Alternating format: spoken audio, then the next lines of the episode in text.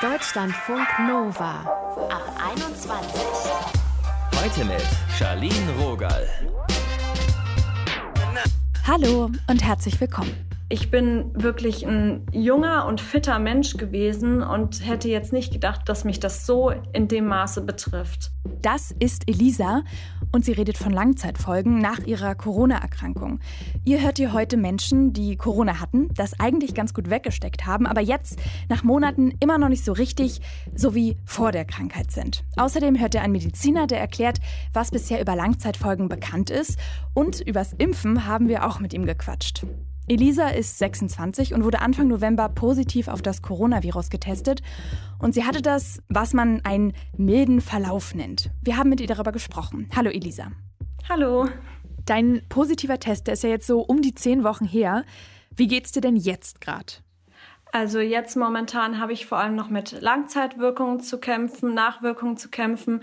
Also ich habe ähm, vor allem nachts Atemnot und habe auch an manchen Tagen noch Husten und bin einfach nicht so leistungsfähig wie vorher.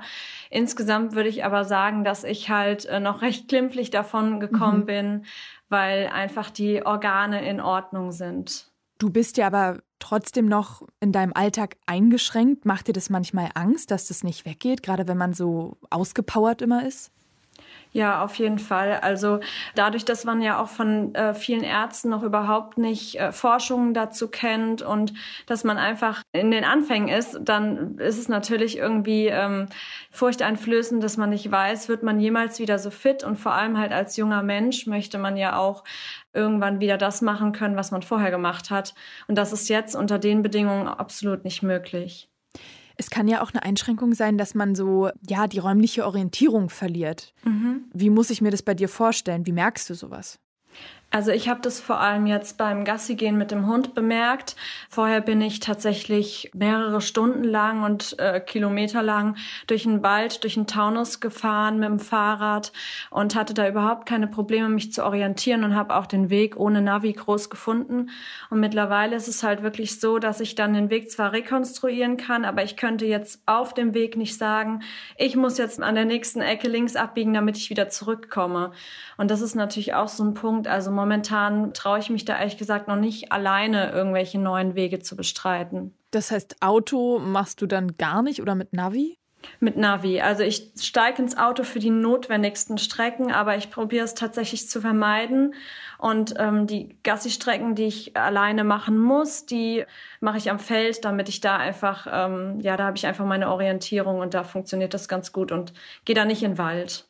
Ich meine, Gasse gehen, das ist ja jetzt Freizeit. Wie sieht's denn aus mit Arbeiten, mit deinen ganzen Einschränkungen? Du bist Referendarin einer Grundschule. Geht es dann überhaupt?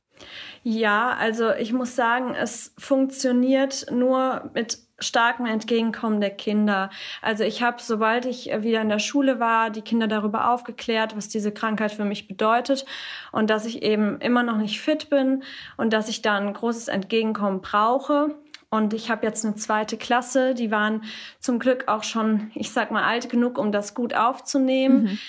Und wir haben jetzt zum Beispiel ein Zeichen vereinbart, wenn ich tatsächlich nicht mehr kann oder gerade Luftnot habe, dass dann ein Kind das Fenster aufmacht, ein anderes Kind sorgt für Ruhe. Also dass wir so einfach ein paar Absprachen haben. Und unter den Bedingungen kann ich tatsächlich arbeiten, aber es ist natürlich schon eine immense Belastung und ich bin auch nach wenigen Stunden fix und fertig und muss dann erstmal mich hinlegen und äh, ja schlafen. Ich finde, das hört sich echt heftig an. Ja. Also ich meine, hättest du das irgendwie gedacht? Nee, absolut gar nicht. Also ich hatte ja vorher schon mal gehört, dass es so Verläufe gibt oder so Nachwirkungen gibt, aber ich bin wirklich ein junger und fitter Mensch gewesen und hätte jetzt nicht gedacht, dass mich das so in dem Maße betrifft. Du machst ja dieses Jahr auch dein zweites Staatsexamen. Mhm. Macht dir das Sorgen? Also, wenn du dir anguckst, wie es dir jetzt gerade geht, wenn du dich dann immer wieder hinlegen musst, weil du so erschöpft bist? Ja, definitiv. Also ich merke es jetzt schon, ähm, ich bin jetzt momentan an meiner pädagogischen Facharbeit, dass ich da einfach irrsinnig lange für brauche, um gerade auch so am Computer die Arbeit, die macht mich unglaublich müde. Und mit einem Blick auf die Prüfung ist es halt auch einfach dieses, wie halte ich diese Prüfung durch? Die besteht aus zwei Unterrichtsstunden plus einer mündlichen Prüfung. Das ist einfach ein Zeitfenster, das noch sehr lange für mich ist, in dem ich mich konzentrieren muss. Mhm. Und da habe ich natürlich schon Sorgen, wie ich das schaffen soll. Weißt du eigentlich, wie du das Virus bekommen hast? Ja, also ich habe mich äh, definitiv in der Schule angesteckt. Ich bin ja Referendarin in einer Grundschule mhm.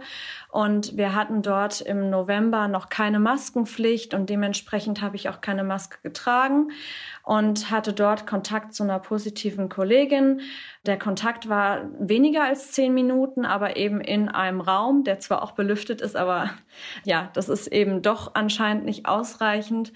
Und ich kann das tatsächlich darauf begrenzen, weil ich in dieser Woche keinerlei andere Kontakte mehr hatte und auch nicht mehr einkaufen war. Also es ist tatsächlich bei mir in der Schule passiert. Wow, ich meine, das ist natürlich auch irgendwie krass.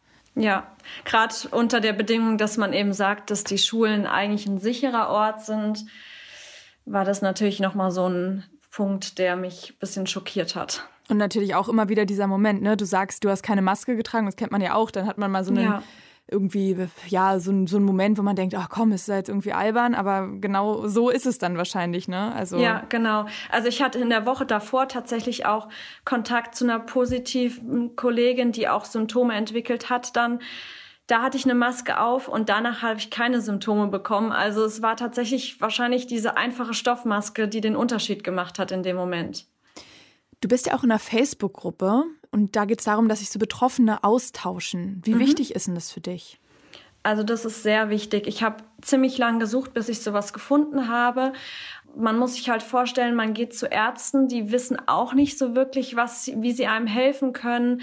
Die Symptome, die man hat, die sind bei mir jetzt zumindest organisch überhaupt nicht auszumachen, aber ich habe sie eben trotzdem. Und gerade in dieser Gruppe gibt es eben unglaublich viele Menschen, denen es genauso geht wie mir. Und dieser Austausch ist natürlich total wertvoll. Einfach, dass man merkt, man ist damit nicht alleine und man bildet sich das auch nicht nur ein. Also es ist tatsächlich mhm. da. Und das ist so der Hauptpunkt in der Gruppe, neben den Informationen, die man natürlich auch bekommt, also sei es über diese Post-Covid-Zentren etc. Genau. Dann hoffe ich, Elisa, dass du weiter, ich formuliere es jetzt mal so, heilst und sag danke, dass du mit uns gesprochen hast. Ja, vielen Dank. Und wer von euch noch mehr wissen will oder vielleicht auch Unterstützung nach einer Corona-Erkrankung sucht, hier nochmal zum Aufschreiben. Die Facebook-Gruppe, in der auch Elisa aktiv ist, heißt Leben mit Covid-19, Beschwerden und Folgen der Corona-Infektion. Da gibt es alle Infos. Danke, Elisa. Danke auch. Deutschlandfunk Nova. Vielleicht habt ihr es auch schon mal so gehört, jemand hatte Corona und die Person hat dann irgendwie kaum was davon mitbekommen, aber so langsam wird klar, dass auch leichte Verläufe Langzeitfolgen haben können. Lisa ist Mitte März 2020 an Covid-19 erkrankt. Sie hatte kurz Fieber, war so ein bisschen kurzatmig. Das Virus hat bei ihr vor allem den Geruchssinn beeinträchtigt. Darüber haben wir gequatscht. Hi Lisa. Hallo. Dein Geruchssinn, der war ja kurzfristig komplett weg. Wie lange ging das denn so? Also ich glaube, komplett weg war er ungefähr zwei Wochen, vielleicht auch ein bisschen länger, aber dann auch noch sehr lange wirklich ganz, ganz marginal. Also ich würde sagen, mehrere Monate, zwei Monate ungefähr, habe ich ähm, sehr wenig nur gerochen. Und dann kam das so peu à peu wieder, aber ja, sehr unterschiedlich. Manche Sachen kamen wieder, manche kamen sehr lange nicht wieder und manche Sachen sind auch noch nicht zurückgekehrt. Und kannst du dich da noch dran erinnern, wann du das erste Mal dann wieder so ein bisschen was riechen konntest? Ich stelle mir das unfassbar krass vor, weil es ja so eine Veränderung ist. Ja, naja, daran erinnern. Also ich bin irgendwie mehrere Wochen lang aufgewacht und bin als erstes an den Aschenbecher gegangen, um irgendwie wow. zu testen, äh, ja, ob ich irgendwas wieder rieche. Ja, irgendwann kamen dann schon so Nuancen wieder von Gerüchen. Also es gibt jetzt nicht den Tag X, wo ich plötzlich wieder irgendwie äh, die Blume oder die, mhm. den Rauch gerochen habe, aber genau, ich weiß schon, dass als ich dann so gemerkt habe, okay, es kommt wieder was, äh, ich rieche zum Beispiel auch dann so schönere Sachen als Rauch, zum Beispiel ähm, Basilikum oder so, dass mich das wahnsinnig glücklich gemacht hat und ich sehr erleichtert war. Du hast ja zwischenzeitlich auch mal falsch gerochen. Was war denn da los? Ja, ja. Genau, also ich rieche auch immer noch ein bisschen falsch. Falsch riechen bedeutet, dass ich Sachen zwar rieche, also wahrnehme, aber falsche Verknüpfungen mache. Also ich habe sehr lange meinen Schweiß oder auch den Schweiß von anderen Leuten sehr anders gerochen. Wonach ähm, hat der gerochen? Hat immer, der hat immer nach, ich habe immer gesagt, es riecht nach Gemüsesuppe. Mhm. Ähm, ist natürlich irgendwie Quatsch, aber es hat halt nach ähm, so organischen, würzigen Dingen gerochen. Ähnlich war es mit Zwiebeln. Zwiebeln riechen auch immer noch anders, auch eher so, ja, würziger. Ziemlich lange habe ich zum Beispiel kein sowas wie Wald oder Harz oder Blumen oder so gerochen. Ich habe gemerkt, irgendwas hat sich verändert in meiner Wahrnehmung, aber ich konnte das gar nicht lokalisieren. Das stelle ich mir irgendwie auch ein bisschen verwirrend vor, gerade wenn man irgendwie ja nicht merkt, dass man zum Beispiel stinkt und dann irgendwann denkt, oh, ist ja lecker und dann ist es ja nicht so angenehm. Voll. Ja, ja, voll. Genau. Also ich glaube, ich habe ja eben lange nichts gerochen oder auch Schweiß zum Beispiel lange nicht gerochen, auch übrigens Fäkalien. Ähm, und das ist ziemlich beunruhigend, wenn du nicht weißt, wie du selbst riechst. Also du kannst dir selbst halt auch nicht mehr vertrauen. Du weißt nicht, ob mhm. dein T-Shirt jetzt stinkt oder nicht. Und was ich gemacht habe, ich glaube, was ich jetzt auch schon von anderen gehört habe, war, dass ich halt einfach meine Routinen weiter ähm, verfolgt habe. Das heißt, ich habe halt meine Wäsche normal gewaschen. Ich habe mich weiterhin so gewaschen wie vorher. ich habe halt gedacht, okay, wahrscheinlich riech und stinke ich weiterhin so wie vorher. Ich krieg's noch nicht mehr mit. Aber jetzt mal Spaß beiseite. Ich meine, es klingt ja lustig, aber irgendwie ist es ja auch ziemlich alarmierend. Hast du nicht irgendwie Schiss gehabt, dass das nie wiederkommt, dass du ähm, richtig riechen kannst? Ja, voll. Also ich glaube, ich hatte da so äh, unterschiedliche Phasen. Genau, am Anfang war es vor allem lustig. Also am Anfang haben wir auch in der WG ein Video gemacht, wie mir irgendwelche Sachen vor die Nase gehalten werden. Irgend so ein Appenzeller zum Beispiel und ich absolut nichts rieche. Und irgendwie, ja, wir haben alle gelacht, meine Familie hat gelacht. Und dann kam so eine Phase, wo das Leben auch wieder normaler wurde. Das war dann Sommer. Ähm, ich war auch mal im Urlaub. Und da habe ich gemerkt, okay, ähm, viele Sachen sind wieder da, aber halt auch manche Gerüche nicht. Eben sowas wie das Meer oder der Pinienwald. Mhm. Genau, und ich glaube, ab dem Zeitpunkt wurde das dann belastend, ähm, weil ich einfach nicht wusste, ob das zurückkommt. Das waren ja jetzt schon Monate vergangen. Ich glaube, zu dem Zeitpunkt wusste man auch einfach noch weniger über dieses Symptom. Äh, es gab dann auch so Horrormeldungen von irgendwelchen Langzeitschäden, die nie wieder normal werden. Und da habe ich mir dann schon echt Sorgen gemacht. Und vor allem habe ich mich da so sehr ohnmächtig gefühlt. Also ich war mal bei einem Arzt und der hatte auch nicht so richtig einen Plan. Der hat gesagt, na, seien Sie froh, dass Sie es so gut überstanden haben. Ja, schon, aber ich hätte halt schon gern irgendwie meinen Sinn wieder gehabt. Inwieweit bist du jetzt eingeschränkt noch? Es gibt noch ein paar Sachen, die anders riechen, auch ein bisschen anders schmecken. Zwiebeln, klassisches Beispiel, auch Bananen. Die schmecken noch nicht so wie die Erinnerung. Nee, genau. Bananen schmecken, ich sag immer nach Altöl oder Benzin. Oh, uiuiui. Oh nee, hatte ich heute nicht. genau, und was man dann halt macht, ist sie einfach nicht mehr essen. Also ich esse halt jetzt Kakis statt Bananen, sind auch süß und schmecken nicht nach Benzin. Da konnte ich mich irgendwie umstellen und ich glaube auch inzwischen, dass die Sachen auch zurückkommen. Also das hat halt ewig gedauert und ich glaube, bis jetzt halt die Banane zurückkommt, dauert es vielleicht einfach noch ein halbes Jahr. Aber ich habe da jetzt wieder Hoffnung und deswegen belastet es mich nicht mehr so und schränkt mich auch jetzt nicht mehr ein, außer dass ich ein paar Sachen jetzt irgendwie mal eine Weile nicht esse. Lisa, ich drücke dir natürlich trotzdem die Daumen, denn das will man ja nun äh, wirklich nicht, dass das Müsli dann irgendwie nach Altöl schmeckt, weil man da eine Banane reingeknippelt nee. hat. Danke auf jeden Fall, dass du mit uns gequatscht hast. Sehr gerne. Deutschlandfunk Nova. Heute sprechen wir darüber, was mit uns passieren kann, wenn wir Corona hatten. Also was für Beschwerden auftauchen können, obwohl wir eigentlich mit der Krankheit durch waren. In immer mehr Städten in Deutschland, da gibt es jetzt Anlaufstellen für Menschen mit langanhaltenden Beschwerden, sogenannte Post-Covid-Ambulanzen. Ulrich Matt, der leitet die Corona-Nachsorgeambulanz am Uniklinikum Gießen und wir haben mit ihm gesprochen. Hallo. Hallo. Mit welchen Beschwerden kommen die Menschen denn? Ja, häufige Beschwerden sind Müdigkeit, Atembeschwerden oder auch Brustschmerzen. Das sehen wir sehr häufig auch bei leichteren Verläufen. Und bei schweren Verläufen kommen häufiger noch neurologische, pneumologische oder kardiale Beschwerden hinzu. Das heißt, dass zum Beispiel äh, es zum Auftreten einer Herzmuskelentzündung kommen kann oder Lungenfunktionsveränderungen und in seltenen Fällen tatsächlich Veränderungen des Lungengerüsts, also des Lungengewebes die sich aber meistens zurückbilden im Verlauf. Und kommen auch junge Menschen zu Ihnen oder sind es dann doch eher so die ältere Fraktion? Nein, es kommen jüngere Patienten auch, ja. Wir hören ja so oft von dieser Müdigkeit. Woher kommt denn diese Erschöpfung, dass man sich so chronisch schlapp irgendwie fühlt? Ja, gute Frage. Das versteht im Detail, würde ich mal sagen, niemand so richtig. Es ist wahrscheinlich einfach dieser Entzündungszustand, der Krankheitszustand, der dann im Verlauf diese Müdigkeit ausmacht. Was da genau pathophysiologisch, also vom Mechanismus dahinter steht, ist eigentlich nicht wirklich verstanden. Sie haben ja gerade auch neurologische Folgen angesprochen. Was ist da so aufgetaucht? Also bei milderen Verläufen sieht man recht häufig den bekannten Geschmacksverlust mhm. und den Geruchsverlust. Diese Beschwerden können auch schon mal länger persistieren und sich erst nach Wochen oder Monaten zurückbilden. Dann auch unspezifische Beschwerden wie Kopfschmerzen oder ein Schwindel. Bei schweren Verläufen sieht man durchaus auch, ähm, wir sprechen von einer Enzephalopathie, also dass es ähm, Änderungen des Bewusstseins oder der Wahrnehmung gibt, aber hier sprechen wir von Fällen auf der Intensivstation. Wir sehen das auch durchaus in anderen schweren Erkrankungen.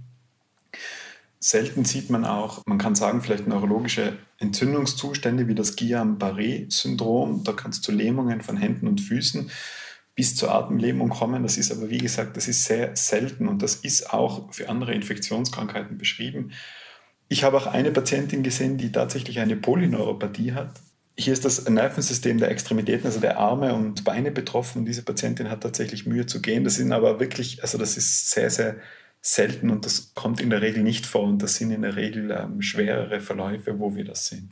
Sie haben ja auch gesagt, das, was so klassischer ist, ist ja dieser Geruchsgeschmackverlust. Wir haben vorhin auch mit Lisa gesprochen, die ist im März 2020 erkrankt an Covid-19 und sie sagt, dass sie bis heute falsch riecht. Also zum Beispiel, dass ähm, und, und auch so schmeckt, dass eine Banane dann nach Altöl schmeckt oder so. Wie kommt denn das? Nach aktuellem Stand, es ist ähm, wohl so, dass es eine Entzündung gibt rund um, um diese Zellen, die diese Wahrnehmung auslösen. Ob es aber hier direkt zu einer, wir sprechen von einer Invasion, also zu einem Befall von den Nervenzellen kommt oder ob das die Entzündung ist, das versteht man noch nicht. In der Magnetresonanztomographie kann man in den betroffenen Arealen tatsächlich sehen, dass es zu einer Signaländerung kommt, aber wie das genau vonstatten geht, versteht man eigentlich noch nicht genau. Weiß man genaueres, warum es zu diesem räumlichen Vorstellungsverlust kommen kann? Das hat uns Elisa heute erzählt. Die geht dann Gassi mit dem Hund und findet nicht mehr richtig zurück. Ja, das höre ich jetzt zum ersten Mal. Also von meinen Patienten hat mir das niemand berichtet, ist aber auch noch unbekannt. Man kennt durchaus andere virale Erkrankungen, so zum Beispiel auch die Influenza oder die Grippe. Die können mal tatsächlich eine Enzephalitis, also eine, eine Entzündung, eine, eine Infektion des äh, Gehirns machen. Das ist für SARS-CoV-2 in dieser Form noch nicht klar nachgewiesen. Also es ist eigentlich auch noch unklar, ob dieser Virus tatsächlich dann im Hirn zu finden ist. Hier gibt es zwar Berichte, aber da war der Virus in so kleinen Mengen vorzufinden, dass es nicht klar ist, ob das nicht einfach durch das Blut in die Präparate gekommen ist, in die Proben, die man untersucht hat, oder ob das tatsächlich ins Gehirn gegangen ist. Also das ist eigentlich noch unklar. Das heißt auch so ähm, Wortfindungsstörungen, darüber habe ich auch schon irgendwie gelesen. Das wäre ja dann auch irgendwas Neurologisches, würde ich jetzt mal denken. Ja, das ist was Neurologisches. Das haben mir auch einzelne Patienten beschrieben, wie gesagt vereinzelt. Was da pathophysiologisch dahinter steht, das ist noch unklar. Mit den Menschen, mit denen wir heute gesprochen haben, die beiden hatten einen milden Verlauf und es hat ja auch nochmal gezeigt, weil sie jetzt immer noch die Folgen spüren, dass es nicht schützt vor langanhaltenden Folgen, oder? Das kann man so sagen. Ähm, das Beruhigende ist, dass im Allgemeinen gesprochen, es gibt immer Ausnahmen von der Regel, aber im Allgemeinen gesprochen ein milder Verlauf doch in dem Sinn kommt, dass man jetzt Ausfälle hat. Also zum Beispiel, dass das Lungenparenchym, also das Lungengewebe betroffen ist oder dass es zu thromboembolischen Komplikationen kommt, wie jetzt zum Beispiel eine Lungenembolie, also eine Blutgerinnsel in der Lunge. Das sieht man dann doch vor allem in schweren Fällen, so sagen wir mal schwerwiegendere Komplikationen. Aber, und das ist so, da habe ich auch kürzlich eine Studie gesehen, dass milde Verläufe zu eben diesen Beschwerden wie Müdigkeit, Luftnot führt, ohne dass wir hierfür in Untersuchungen, die wir, die wir durchführen, ein Korrelat findet. Also ohne dass die Lungenfunktion eingeschränkt ist oder ohne dass man eine Entzündung sieht im Blut oder derartiges. Also diese, sagen wir mal, jetzt unter Anführungszeichen unspezifischen Beschwerden gibt es durchaus bei leichten Verläufen. Aber das Gute ist, dass man hier in den meisten Fällen nicht intervenieren muss. Also dass es medizinisch keine weiteren Maßnahmen erforderlich sind in der Regel. Wie sieht es denn mit der Nachsorge aus? Also wie können Sie denn den Menschen überhaupt helfen? Ja, eine gute Frage. Bei diesen leichten Verläufen haben wir wenig Mittel in dem Sinne, also wir haben keine Medikamente, um es mal so zu sagen. Schwerere Verläufe, da ist es auch meistens so, dass sich jetzt zum Beispiel die Lungenveränderungen oder eben auch diese eingeschränkte Funktion der Lunge, dass die sich eigentlich meistens spontan zurückbilden. Also wir müssen meistens eigentlich nichts machen. Anders gestaltet sich das oft bei wirklich schweren Verläufen auf der Intensivstation, wo es auch mal zu Blutgerinnsel gekommen ist in der Lunge oder das Lungenparenchym, das Lungengewebe betroffen ist. Hier muss man durchaus medikamentös äh, in der Nachbetreuung noch etwas machen. Wie zuversichtlich sind Sie denn, dass Beschwerden komplett weggehen? Da wäre ich sehr zuversichtlich. Weniger, weil wir diese Erkrankung jetzt über Jahre kennen, das tun wir natürlich nicht. Insofern muss ich ehrlich sagen, ich weiß es nicht, aber ich bin deshalb zuversichtlich, weil bei fast allen Erkrankungen, wo wir das zuvor gesehen haben, zum Beispiel nach pfeiferschen Drüsenfieber oder auch ähm, andere respiratorische Erkrankungen wie die Influenza, die ja auch mal längere Verläufe nach sich ziehen kann, wo die Patienten sich nicht gut fühlen, sich das eigentlich in der Regel zurückbildet. Und wir das konkret jetzt auch hier in der Regel sehen, auch wenn die Verläufe jetzt noch nicht so lang sind und in der Tat es schon beeindruckend ist, wie lange die Beschwerden andauern, sehen wir doch, dass sich das in der Regel zurückbildet. Und mit all dem, was Sie jetzt schon wissen, auch über die Langzeitfolgen, würden Sie dann gerade jungen Menschen raten, sich impfen zu lassen? Unbedingt. Für mich ist das ein No-Brainer. Ich bringe da auch immer das Argument der Spätfolgen oder des längeren Krankheitsverlaufes.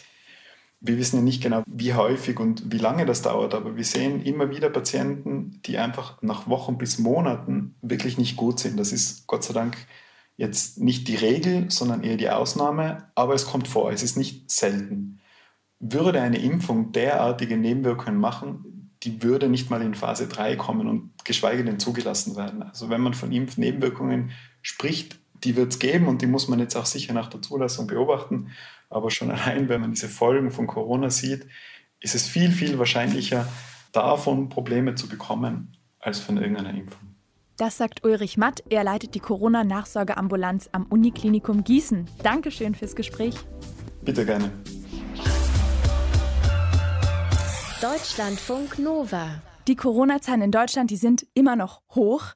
Immer mehr Menschen haben eine Covid-19-Erkrankung aber auch schon hinter sich. Nur, das heißt nicht, dass es ihnen jetzt auch gut geht. Wir haben hier heute über die Langzeitfolgen von Corona gesprochen und ich habe nochmal so krass gemerkt, ey, egal wie fit oder wie jung wir sind, es kann uns alle umhauen, plötzlich, ungeplant. Also, die eigene Gesundheit schätzen und schützen. Aber echt, ey, denn manchmal geht es ja dann irgendwie doch schneller, als man denkt. Mein Name ist Charlene Rogal und das war meine erste Podcast-Folge in diesem Jahr mit euch. Da kommt aber noch was. Also, wir hören uns ganz bald wieder. Deutschlandfunk Nova. Ab 21. 21. Die Podcasts jederzeit auch auf deutschlandfunknova.de.